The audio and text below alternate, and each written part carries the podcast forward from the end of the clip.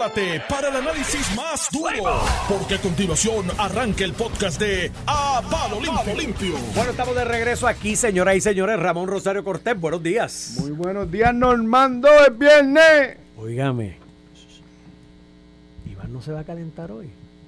¿Por qué? Le ha dejado la silla. Manuel se va a enojar. ¿Por qué? Natal. Ah, porque está Manuel Porque Calderón. está Serrano. Manuel Calderón Cerame ahí. ¿Cómo Pero Manuel Natal sabe que está invitado, él tiene una invitación abierta, puede llegar el que él quiera. Natal quiere ser candidato a alcalde de San Juan. Anda, ¿tú y crees? muchas personas dicen que. ¿No está mirando para la gobernación, tú crees? ¿Tú crees que se va a enfocar en San Juan? No, yo creo que si ellos están buscando el junte, eso el candidato tiene que ser el otro. Dalmau, tiene que ser Dalmau.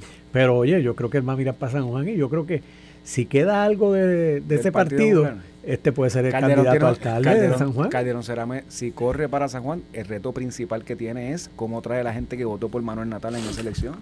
Sucio difícil. Buenos días, Manuel Calderón Buenos Cerame. días, buenos días. Hoy es viernes. Hoy es viernes Normando, Ramón, al país, mente maestra, todo lo que nos están sintonizando en Noti1. Hoy es viernes, cierra el mes, ya se va, se fue octubre. Hoy es viernes de Ya Halloween es mundial. el lunes. Las De serie calabazas. mundial. Eso va a tener los ratings de, de la novela de la 9. Ni en Filadelfia ni en Houston. Ni en Houston. Este, Iván Rivera, que, que mandó a Manuel en sustitución, siempre es un placer estar con Manuel, está en Houston. Va a haber un- el primer juego de la Serie Mundial de sus Houston Astros. Tú sabes hoy. que yo me siento, cuando él me, me escribió, hablamos un rato y me imagino que vas a estar donde vas a estar. Voy a estar viendo mi equipo. Y una de las veces que yo sustituí a, a Iván aquí, lo, lo bulleábamos diciendo que el Astro Nation de Puerto Rico eran Iván y tres personas y tres más. personas. Pero Y- Iván es de los originales. Sí, de los originales. Y pues, mano, Y ahora todo el mundo dio, es astro, ahora todo el mundo es astro. A Normando le eliminaron a los Yankees, a mí me eliminaron a los Mets. Los, eh, Los- los, los Red Sox ni no entraron. llegaron ni entraron a los playoffs. Así que Iván se salió con la de él. Se salió con la del- Y yo nunca he estado en esa experiencia de estar en un, en un World Series, ¿verdad? Pero tiene que ser. No, debe ser una cosa brutal. Eh, La taquilla le costó así, me dice. Así que cuando llegue tiene que trabajar. Mira, cuéntame, Manuel, todo tranquilo. ¿Cómo va ese trabajo allí en la Asamblea Municipal de San Juan? Va todo muy bien. Como el este, portavoz del Partido Popular. ¿Cuánta- ¿Cuánto es la delegación? Tres, ¿verdad? No, pregunta, eso Bueno, es por en, ley. en- en minoría somos tres. sí, son Eh, tres, eso es sí, por ley. Eso no es que sí. sacaron más o menos votos, es que son Pero va todo bien. Ayer aprobamos eh, la ordenanza para establecer la, el, el- el- el andamiaje completo legal a nivel municipal interno para las fiestas de la calle San Sebastián. Eso fue eh, con votos de todos los partidos. Sí, que entramos con todos votos unánimes, en proceso de vista pública. eh, Victoria Ciudadana y el PIB también. Todo el mundo. El PIB no tiene representación. eh, en la Ah, porque es el cuarto partido. ¿verdad? Correcto. Este, y se aprobó eh, ayer, ya finalmente, pues ya está el andamiaje legal. Eh, estamos esperanzados de que las fiestas regresen, de que regresen esas fiestas de la calle San Sebastián. Esta sería la, la primera ya full, ¿verdad? Sí, Porque la, la otra versión una fue otra- la- el año pasado hubo una semi-híbrida. Sí, sí. Eh, no fue concurrida tradicionalmente como, como es que se tienen que llevar las fiestas de la calle, así que yo creo que ya esta es la primera abierta, eh, sin pandemia, eh, sin mascarilla, que, sin que- distanciamiento que hay social. un reto grande. Que las fiestas de la calle sean como era prepandemia. Es un reto de por sí porque yo creo que hay mucha gente que ya eso de lo... Por, por lo que ha pasado, la pandemia, este, influenza, todo lo que ha pasado. Yo creo que hay mucha gente que ya estas actividades multitudinarias como que no les llama la atención como le podía llamar antes. Y el reto de actividades anuales como esta de la fiesta de calle es como trae a todo el mundo de nuevo. Porque las fiestas de la calle era un evento donde desde jóvenes y niños hasta adultos mayores este, llenaban las calles, que, que, que es un gran reto y bueno para la economía en el área. Eh, sí, de hecho, y pues también está la, la naturaleza de que eso es una cosa, pero también la gente ya después de la pandemia, eh, y lo hemos visto con las distintas actividades eh, ¿verdad? multitudinarias que se han dado en Puerto Rico y en otras partes del mundo, luego de que ya eh, el lockdown y que se acabó el COVID, pues la gente está apostando a salir, la gente está apostando a, a vivir, la gente está apostando a disfrutar. Y de una manera u otra, pues eh, estamos todos esperanzados de que estas filas de la calle San Sebastián se den a cabo de manera de manera positiva, de manera ordenada y de manera donde todos podamos disfrutar dentro, reconociendo, ¿verdad? La- eh, y, lo- y eso es algo que he aprendido mucho en el proceso. eh, diseñar estas fiestas es una cosa, eh, Es una cosa es una logística Sí, sí, sí, interna sí. que no vemos cuando estamos, eh, cuando uno va a disfrutar o uno va de muchacho o uno iba, ¿verdad? A disfrutar de la fiesta de la calle San Sebastián como, como A la gran mayoría de y, y pues la realidad es que el, el andamiaje es una cosa bastante, Bueno, bastante deben- deben acudir- una logística bien grande. Deben bien acudir grande. más de 100 mil personas, ¿verdad? En, en- en lo que es los claro. días. O sea, que, que es una logística, un de espacio, millones de dólares un que le espacio deja pequeño para 100 mil personas. es un una de isleta que tiene una sola entrada y una sola Sí, salida. sí, es complicado. una cosa complicado. bien. Bueno, pues que salga todo bien allí, a ustedes en el trabajo de la Asamblea Municipal, al, al alcalde también. Que te mezclo ese tema, un tema que estábamos hablando un poquito al aire, con el reto que tiene precisamente el islote con esto del anuncio de que Carnival eh, va a suspender más de 20 paradas en los próximos dos años, que ciertamente nadie quiere que ese anuncio se dé. Este, aunque tú tengas muchos cruceros, se habla de que Puerto Rico es el- la jurisdicción del Caribe que más cruceros recibe, y eso es una estadística no de ahora, de, de muchísimos Sí. años. Ciertamente nadie quiere cambiar, eh, eh, eh, ¿verdad? Nadie quiere perder una línea importante y sus paradas en Puerto Rico como Carnival, este 20 y pico, tendrá un efecto económico a nivel de los negocios, a nivel del fisco y a nivel del municipio de San Juan, porque muchos de, de- de- estos ingresos terminan en las arcas del municipio por patentes municipales, por otros fees eh, que cobra el municipio. Eh, y ciertamente es un reto, y aquí ha habido un poco un dime direte de cuál es la verdadera razón por, por Carnival. Carnival públicamente afirma que es porque pues, están, haciendo, están enfocándose en viajes más cortos, eh, de menos días, para eh, dar precios mejores con el aumento de la, de la gasolina. Hay otra gente que ha aportado, ha, ha- ha apuntado a que la razón es eh, la contratación del ente privado para administrar, para, para administrar el muelle, eh, Global Ports, que se llama, Global ¿verdad? Ports. Global Ports, que, que recientemente se anunció, ¿verdad?, que una entidad privada va a estar administrando Global Ports y pues dentro de ese escenario te dejo, no sin antes decirte que lo de Global Ports no me convence porque Global, el, quien se beneficia de la cancelación en Puerto Rico en Carnival es Nassau, Bahamas. Y ese puerto también lo de administra Global Port. Así que no, puede ser Global Port porque Pero ya, hay- ya Carnival eh, eh, eh, hace negocios. De hecho, en, en Bahamas el 30 y pico por ciento del servicio que da Global Ports es a las líneas de Carnival. O sea, que es su mejor cliente. Y el 75% de los cruceros que llegan a San Juan son de Carnival y Royal Caribbean, que son las compañías Más tradicionales que van más grandes y que vemos siempre en los muelles de San Juan. Naturalmente, aquí hay una situación eh, que me parece, y tengo que decirlo, yo eh, me parece que el director de la Autoridad de Puertos, que es mi amigo, estudiamos Joel juntos, Pisa. Joel Pisa, eh, debe de ser más responsivo y explicar las razones. Eh, aquí eh, escuchaba al director de la compañía de turismo estableciendo pues que vamos que a pesar de que eh, eh, Carnival no va a venir a San Juan, pues vamos a tener muelles en eh, cruceros que van a estar atrancando en Isla de Culebra, Sí, en nuevo, Cabo Rojo, en otras áreas, en Ponce, que se va a estar diversificando, que están buscando eh, mantener la comunicación con la compañía para ver si se pueden subsanar las diferencias, pues eso es explicar y eso es presentarle eh, al país, sobre todo a los comerciantes del viejo San Juan, quienes van a ser los más perjudicados por esta decisión. Eh, si bien es cierto que cuando Global Port Holdings hace el anuncio, eh, una de las compañías que principalmente presentó objeción había sido eh, Carnival igualmente y Royal Caribbean. De hecho, había una disputa porque Royal quería adquirir un muelle eh, en San Juan eh, y por una manera te establece una privatización, una APP directa con la autoridad de puertos. Eso es una negociación que se había dado en el pasado y no se había logrado. Entonces ahora ven que le van a entregar los muelles, a, eh, la administración de los muelles a esta compañía. Pues eso pues creó, creó naturalmente una disputa y una fricción. Pero me parece que desde el punto de vista comercial, aquí hay una, eh, de cara a la Navidad, que es donde estos como los comerciantes del Bio San Juan naturalmente hacen pues lo que conocemos coloquialmente como su agosto, en el sentido de las ventas y, y, y eso lo empatan sumado con las fiestas de la calle San Sebastián, junto con todo el, este ecosistema eh, comercial eh, y de desarrollo económico que se establece en el Viejo San Juan y pues los comerciantes son los que más se van a ver afectados. Ahí vemos que en el periódico vocero, pues el amigo Juan Fernández, el dueño de la eh, farmacia Luma eh, en el viejo San Juan, que es una farmacia- Luma, sí, se, llama Luma, se Ay, llama Luma y tiene un Londres que también se llama Laundry lleva Luma. mucho tiempo llamándose Luma. Es antes de que se conformara Luma. debe estar debe estar molesto a ver si de vez en cuando le tiran un huevo o algo así. Sí, pero se llama Juan Fernández, el dueño de la farmacia Luma. Eh. Y pues naturalmente pues hace unas expresiones diciendo, mira, este, eh, esto es una pérdida bastante directa a nosotros como comerciantes en el Bío de San Juan, sumado con todos los retos que hemos tenido en el pasado, ya sea la pandemia, ya sea el paso del huracán María, el paso del huracán Fiona, entre otras cosas. Así que pues naturalmente aquí hay un golpe que quien más se va a ver perjudicado es la ciudad capital de San Juan.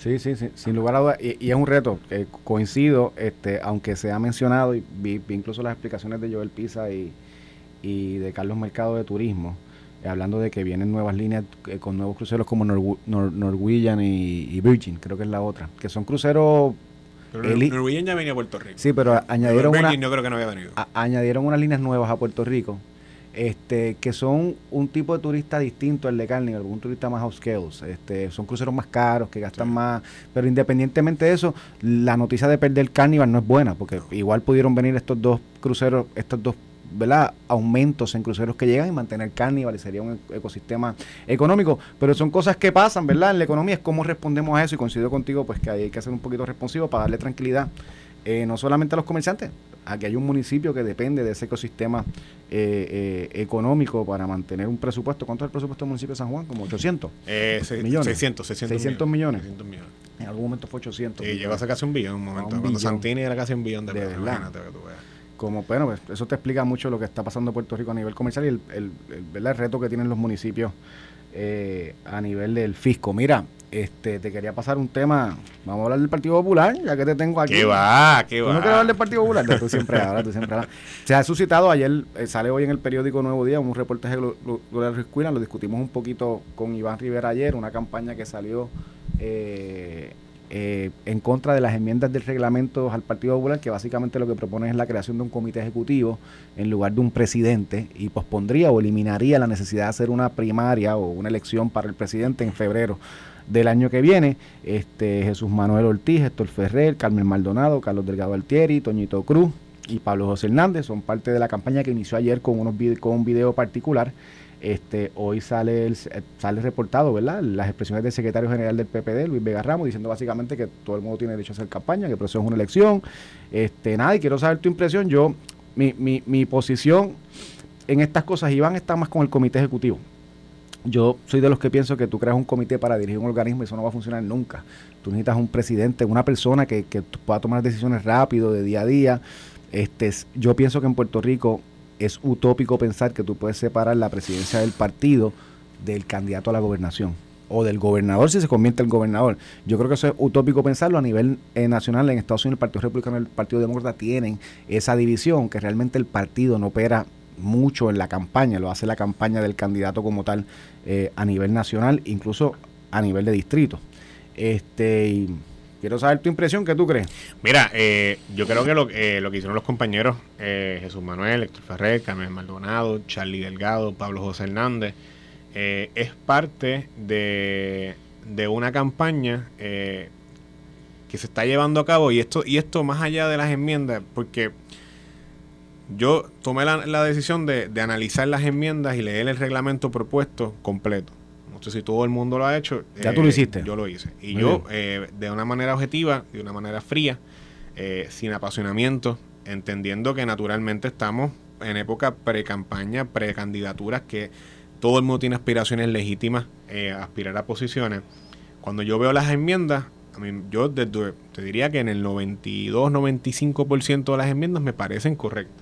Enmiendas eh, al reglamento que, que son importantes como expandir la Junta de Gobierno a sectores de la comunidad LGBT, base de fe, pequeños y medianos comerciantes, desarrollo económico, ampliar lo que son los movimientos sindicales, amplia- abrirles las puertas en el Partido Popular, la representación a nivel de distrito, en vez de un, representante por distrito, tener dos, eh, ya tenemos dos senadores, pues tener dos eh, representaciones adicionales allí en la Junta de Gobierno. Los expresidentes, que yo no sé si cómo es en el PNP, pero en el Partido Popular, pues, un partido más longevo, tienes muchos expresidentes, se reduce a un, a un expresidente que representa a todos los expresidentes del Mm, partido. Eso es un cambio grande. Y eso en, un- el, y- en el PNP no es así. En el PNP y todos eso, los y eso se va trayendo, son enmiendas que se van haciendo, eh, los exgobernadores se quedan, pero eh, y se van trayendo para poder convertir a la, la Junta de Gobierno del Partido Popular Democrático en un organismo más representativo, más abierto. Yo más creo que- moderno, me imagino. y más moderno. En ese sentido, me parece que cuando tú analizas esas enmiendas, yo te diría, a mí me parecen formidables, me parecen excelentes. El comité ejecutivo es lo que ha creado aquí la controversia mayor. Se ha creado una controversia porque ya se había anunciado una elección. Y muchas de las personas que están eh, haciendo campaña por el por derrotar las enmiendas, pues ya habían anunciado su intención de aspirar a, la, a la presidencia del partido. Habíamos analizado el anuncio que hizo el compañero Jesús Manuel este, a través de TikTok, que había sido antes del vaso del huracán Fiona. Eh, naturalmente, Carmen Maldonado ya ha anunciado eh, que ha aspirado a, aspira a la presidencia y a la gobernación de Puerto Rico. Así que ahí también es una... Yo, yo, yo no sé si ella dijo la presidencia, yo creo que ella se enfocó, y el anuncio ya fue la gobernación. Ella había anunciado la presidencia Presidencia del también. también. Y me, me parece Tú- que va por, ahí, por va la cosa. Este, y en el caso pues del amigo Charlie Delgado, pues había sido ex candidato a la gobernación. Eh, se quedó por partido. poquito. eh, tiene derecho a, a reinventarse, a, a rehacerse y pues quién sabe, volver a aspirar a la gobernación.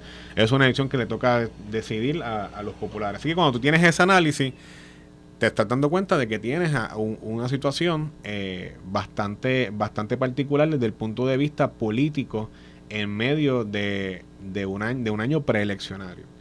Y yo creo que esto se está convirtiendo, más allá del análisis de, la, de las enmiendas, eh, si son buenas o malas, se está convirtiendo en un referéndum establishment PPD sí o no. Y yo creo que eso es lo que está sucediendo ahora mismo. Y hay una, hay una situación de, de molestia de porque no se está llevando a cabo el proceso, el proceso de una elección abierta eh, y plenamente democrática eh, para escoger quién va a ser el presidente del Partido Popular. Yo te garantizo que el comité ejecutivo que ya existe, el Partido Popular ya tiene un comité ejecutivo que lo componen los vicepresidentes, el presidente, el secretario general, un director ejecutivo y el comisionado electoral. Ese es el comité ejecutivo que toma las direcciones diarias. Te va a ver en algún punto, en algún momento, algún chat de WhatsApp algunas reuniones que se llevan a cabo donde se toman decisiones y se deliberan las decisiones internas del Partido Popular Democrático y eso existe. Lo que se está haciendo ahora es expandirlo. Y, esa, y eso no se ha sabido explicar bien a la base a la base popular. Y me parece que lo que está calando eh, afuera eh, naturalmente pues es un proceso eh, de prácticamente establishment pensión o sea y hay una molestia que los populares pues de una manera u otra y este grupo de, de, líderes están haciendo una campaña para que se derroten unas enmiendas eh, naturalmente por la molestia que hay porque había una elección eh, planteada ya habían campaña, ya habían delegados moviéndose, ya había movimiento interno dentro del Partido Popular Democrático, que eso es bueno y es positivo, había maquinarias aceitándose y pues de momento eso no se va a dar. Y pues naturalmente pues eso no se ha sabido explicar de una manera correcta. Eh, nosotros en el caso de San Juan, bueno que me traes la, la situación porque ya mañana eh, nosotros vamos a constituir el Comité Municipal de San Juan. Los delegados adicionales. Los delegados. ¿Cuántos son en total? ¿Sabes cuántos en son San Juan se escogen seis delegados. Pero, pero en total en la elección, ¿cuántos son tus delegados? más o menos. Estamos hablando de miles. En la elección para el reglamento. Para el reglamento de yo, yo, creo que te, diría que son como unos 800. 800. Unos 600. Entre, eh, son los delegados eh, que se escogen para la Asamblea de Reglamento, que es diferente a la Asamblea eh, General. General. Y ahí está el Consejo General, que el Consejo General es todos los funcionarios electos, los exfuncionarios, los presidentes de unidad, ese, ese componente liderado. Pero eso después va a la Asamblea General. Por la Asamblea General son los de miles. por ejemplo, en el PNP la Asamblea General son 5 mil. La Asamblea General es la Asamblea de Programática, la Asamblea de escoger son como, como 5 mil. Esas como esas 5 mil, entre 4 mil a 5 mil eh, populares. La del reglamento es más reducida. ¿Ellos no aprueban el reglamento? Sí, se aprueba el reglamento. En la, Asamblea General. No, se aprueba en la Asamblea de Reglamento. Ah, porque en el PNP va primero a la Junta Estatal, que es un organismo como de 400, después que el directorio lo aprueba. Esa Junta Estatal en el PNP. A la Asamblea General, que, es la Junta Estatal en el PNP es lo que viene a ser equivalente en el PPD el Consejo General. Consejo General, sí. Prácticamente eso es lo que va. Entonces, allí, eh, el 13 de noviembre se está planteando establecer una Asamblea de Reglamento y aprobar el reglamento. Una vez aprueba ese reglamento,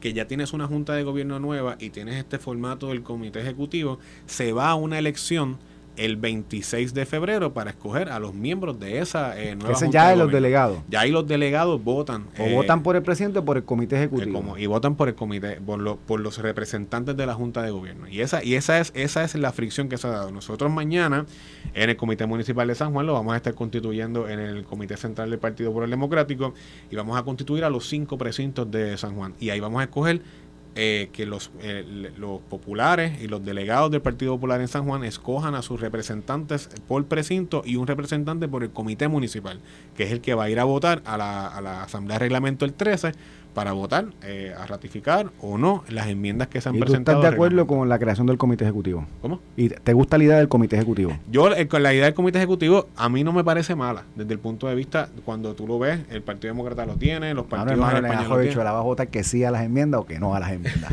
¿O no has tomado la decisión? Lo, que, sucede es que quiero esperar a mañana, porque estoy corriendo el proceso y me parece que debo establecer un proceso bastante imparcial para garantizar que mañana eh, los delegados que presenten y que se nominen y que vayan y los que se decidan, pues no quiero abanderarme de un lado al otro por eso mismo, porque estoy corriendo un proceso interno y me parece que tengo que garantizar la pureza del mismo. Y, y, estoy de acuerdo, estoy de acuerdo contigo.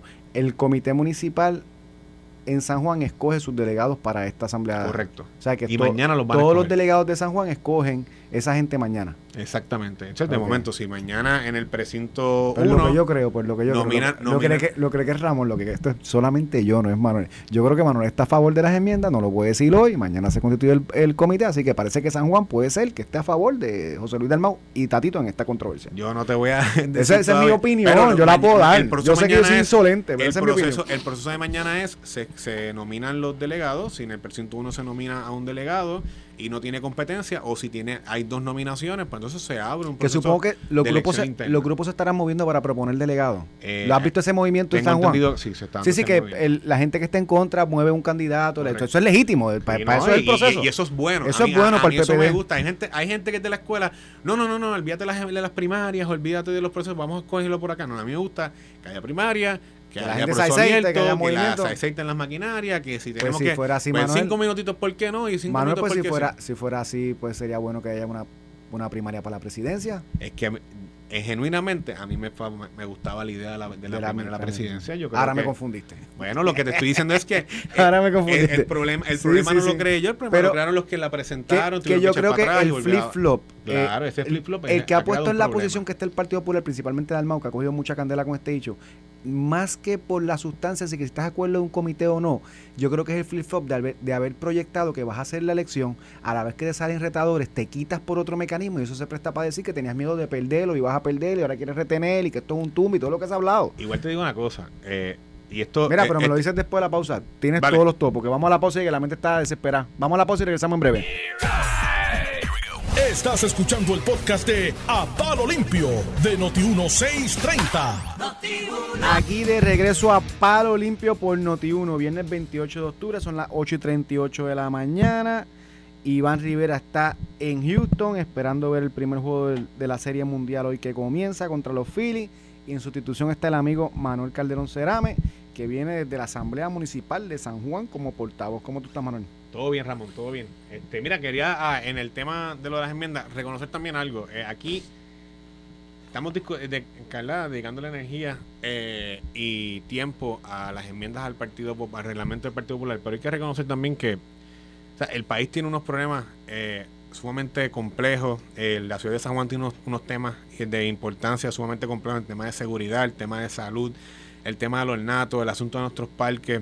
O sea, los temas que verdaderamente a la gente le importan. Y yo sé que la discusión de reglamento es un tema importante, pero también hay que reconocer que, que este tema, pues, mucha gente no lo entiende y, nos ven discutiendo eh, en, la, en la prensa. eh, a la prensa le encanta porque pues, generan titulares y cobertura de medios. Pero es un tema que realmente yo te diría que como el 3 o el 5% por ciento del país eh, lo ve como un tema trascendental o importante. Así que me parece que yo, eh, mi esperanza es salir de esta discusión y que el Partido Popular y el liderato del Partido Popular, todo el liderato del Partido Popular, nos enfoquemos en los temas verdaderamente importantes para el país, el tema eh, de la seguridad, el tema ahora de los cruceros, el tema del desarrollo económico, el tema del turismo, tema de Luma, el tema de cómo los fondos de la reconstrucción los podemos utilizar de manera más rápida y eficiente para poder garantizar una reconstrucción y activar la, la- la industria de la construcción en Puerto Rico, que son los temas que verdaderamente me parecen que son los que los que girarían, los que deben de girar la discusión pública en los medios de comunicación.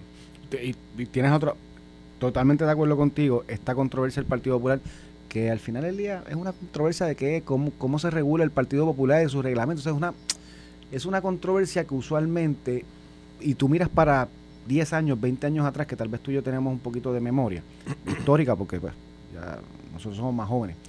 eh, que Iván, Pero nos que gusta la política, que llegamos en Normando, pero nos gusta. Pero si tú miras 20 años atrás, yo nunca he visto una controversia por el reglamento.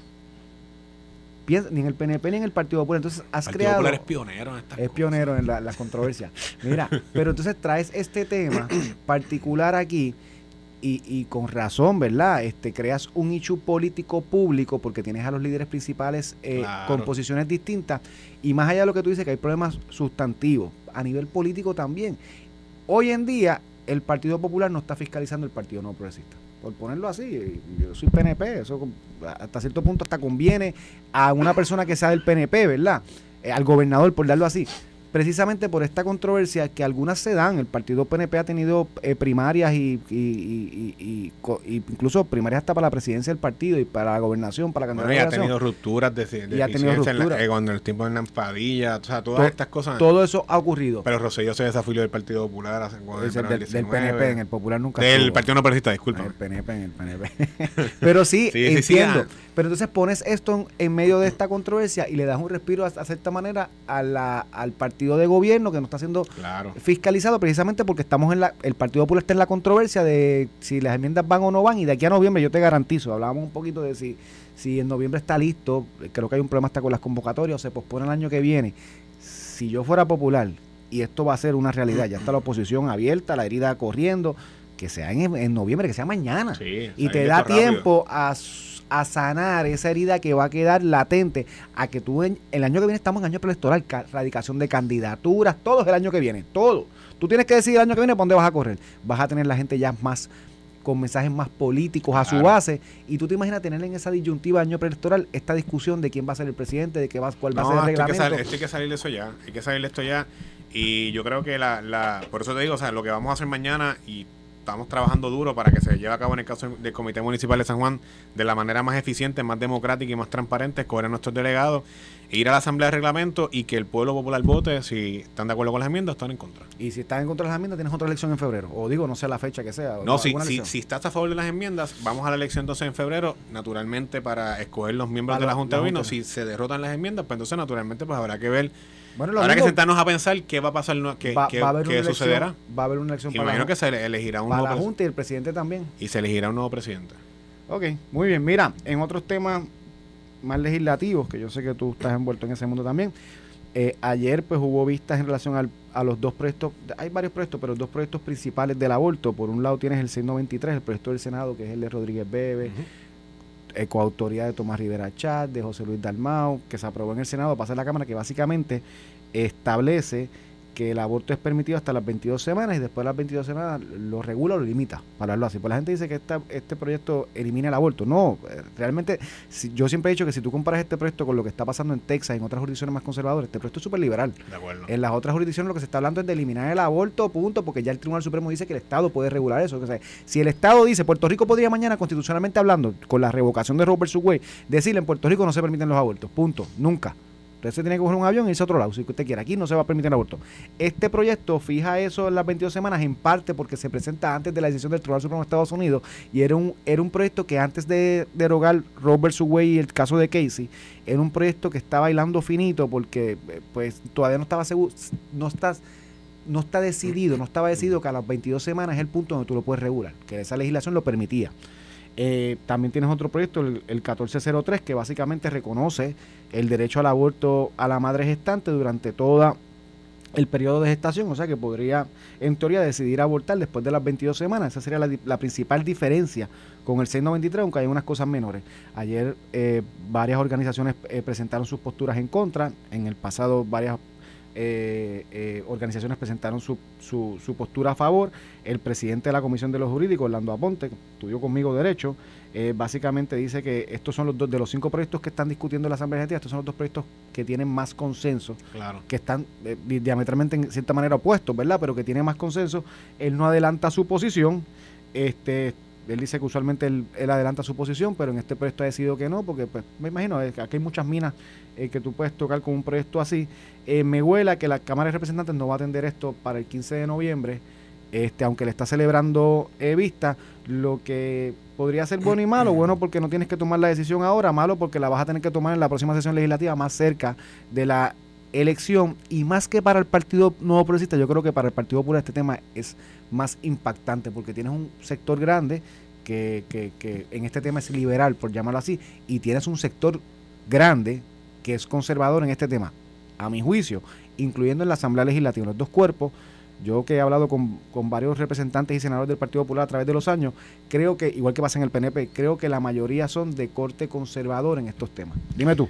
Mira, eh, aquí estamos hablando sobre un asunto eh, que se lleva a cabo, se está realizando una vista pública en la Cámara de Representantes, y yo creo que, naturalmente, yo creo firmemente en el derecho a la mujer a decidir sobre su cuerpo, eh, y creo que en este tema, que sí es un tema importante, que sí es un tema de derechos civiles y de derechos humanos, eh, me parece que estamos en esta obsesión muchas veces en Puerto Rico de importar problemas de otras jurisdicciones. Puerto Rico no tiene un problema de, problemas de excesos de aborto, de falta de, de, comunicación, información sobre el tema.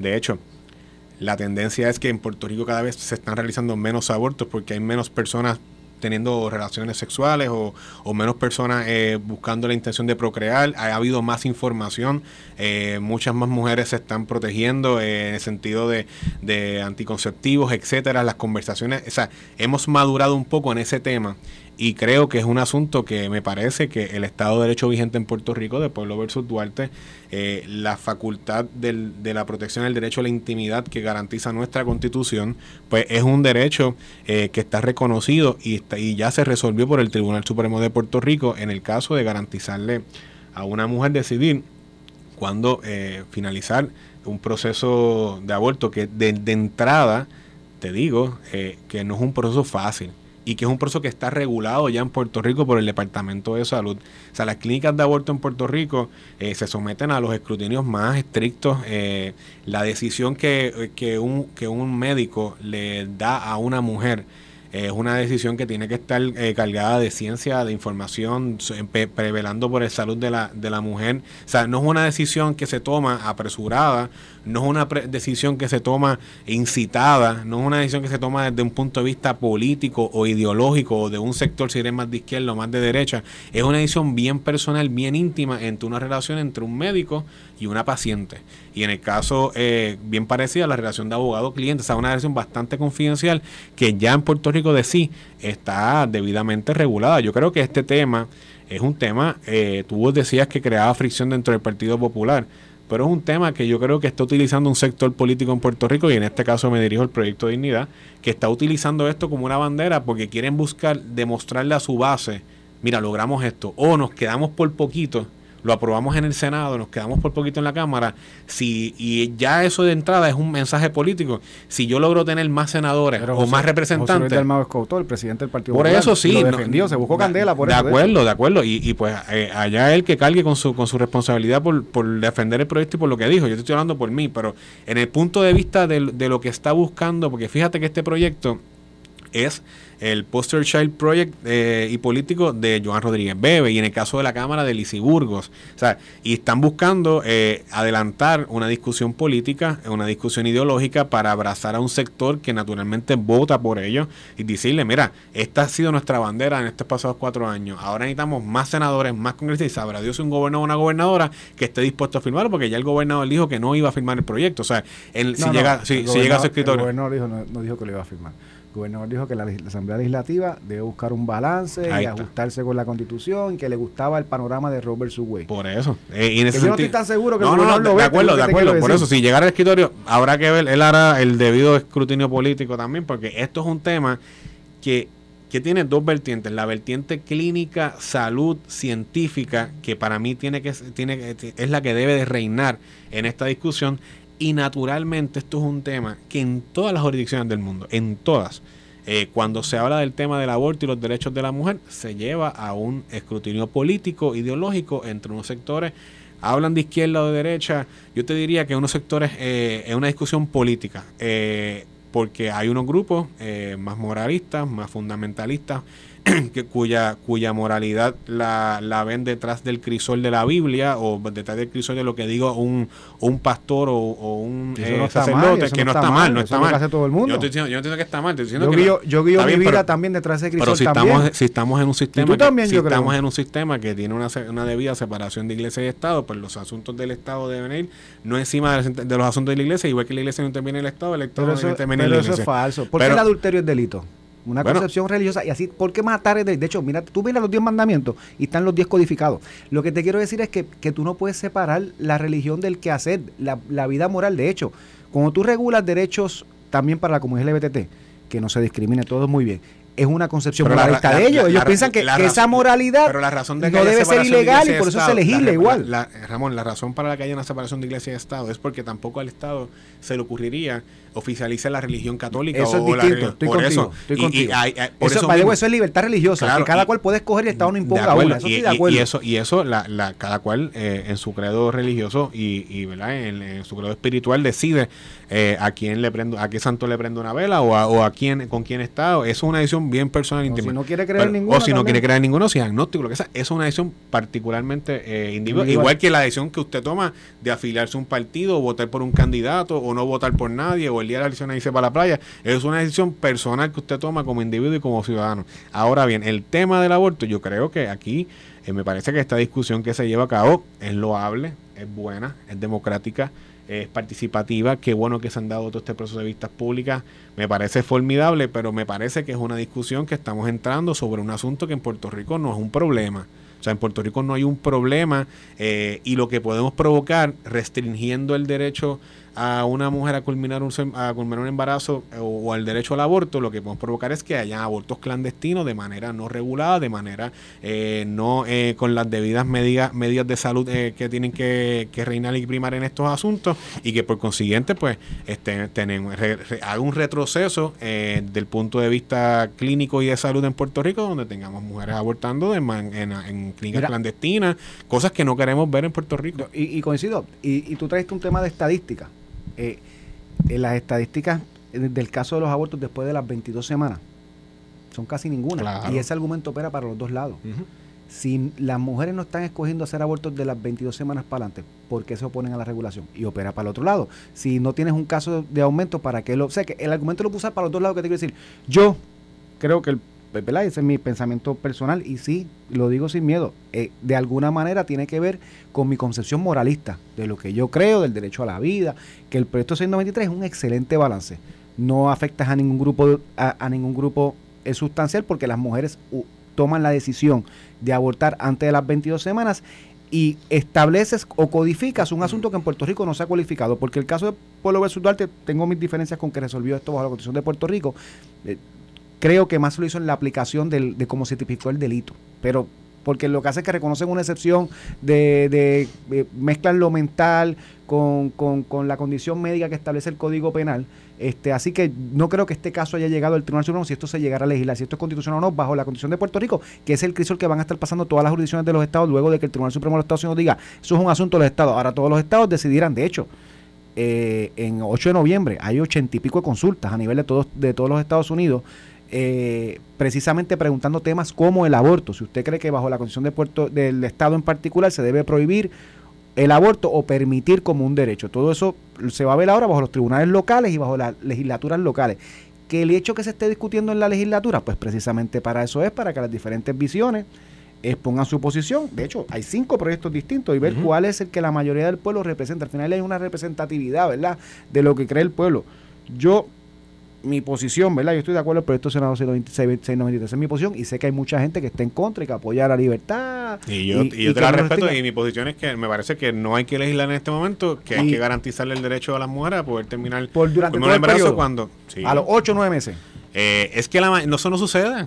Por eso, pero, pero lo que pasa es que... Pero es que si no lo eh, eh, regula puede suceder. Pero, mira mi objeción con, con el proyecto de Joan. Es que después de las 22 semanas prácticamente la mujer que tiene que toma la decisión la toma al principio del embarazo cuando eh, sucede las 22 semanas, si lo pones demasiado restrictivo, el punto de vista de la relación del médico con la, con la con la mujer, con la paciente. Hay una excepción. Pues, velando, sí, pero las excepciones hay una de salud. Pero las excepciones están bien está la de salud y eso lo establece en el caso de en el, o sea, estamos hablando de un asunto reconoce la de salud. Un asunto de salud no lo mismo que un asunto legal y a un asunto de salud tú tienes que tener la elasticidad de un médico de por tomar ¿tú crees que una mujer velando por la salud y la vida de la mujer. De terminar su embarazo a los ocho meses, ocho meses y medio. ¿Sí o no? Yo creo que no. Yo creo, que, llega un punto que, tú tienes 22 semanas para tomar esa decisión, que yo puedo estar en contra. Y yo, yo decía mucho, yo decía mucho, y yo, yo tengo dos niños, yo decía mucho que aunque el derecho reconoce, el, el derecho reconoce el derecho de las mujeres de abortar, este, a nivel moral yo jamás consideraría eso. O sea, yo, una situación personal, hay mucha gente que piensa que la mujer debe tener el derecho, pero que jamás lo reconsiderarían ellos mismos. Y eso es perfectamente legible. Yo voy más allá y digo, voy más allá y digo que de cierta manera el Estado puede regularlo y para eso escogemos representantes electos. Que se usa para bandera política, como tú señalas, seguro que sí. Y que Proyecto Dignidad le está sacando provecho político, seguro que sí. En un sector particular. Manuel, gracias por estar aquí hoy. Privilegio siempre. Por sustituir a Iván, sabes que siempre aquí estás bienvenido. Aunque venga Iván, tú sabes que tú puedes venir el día que tú quieras. Tú, Buen fin de semana, todo Tú, Manuel Natal, el Molina, todos pueden venir. Tienen invitación Halloween a todo el mundo. Cuídense mucho. Esto fue el podcast de a, Palo Limpio de Noti1630. Dale play a tu podcast favorito a través de Apple Podcasts, Spotify, Google Podcasts, Stitcher y notiuno.com.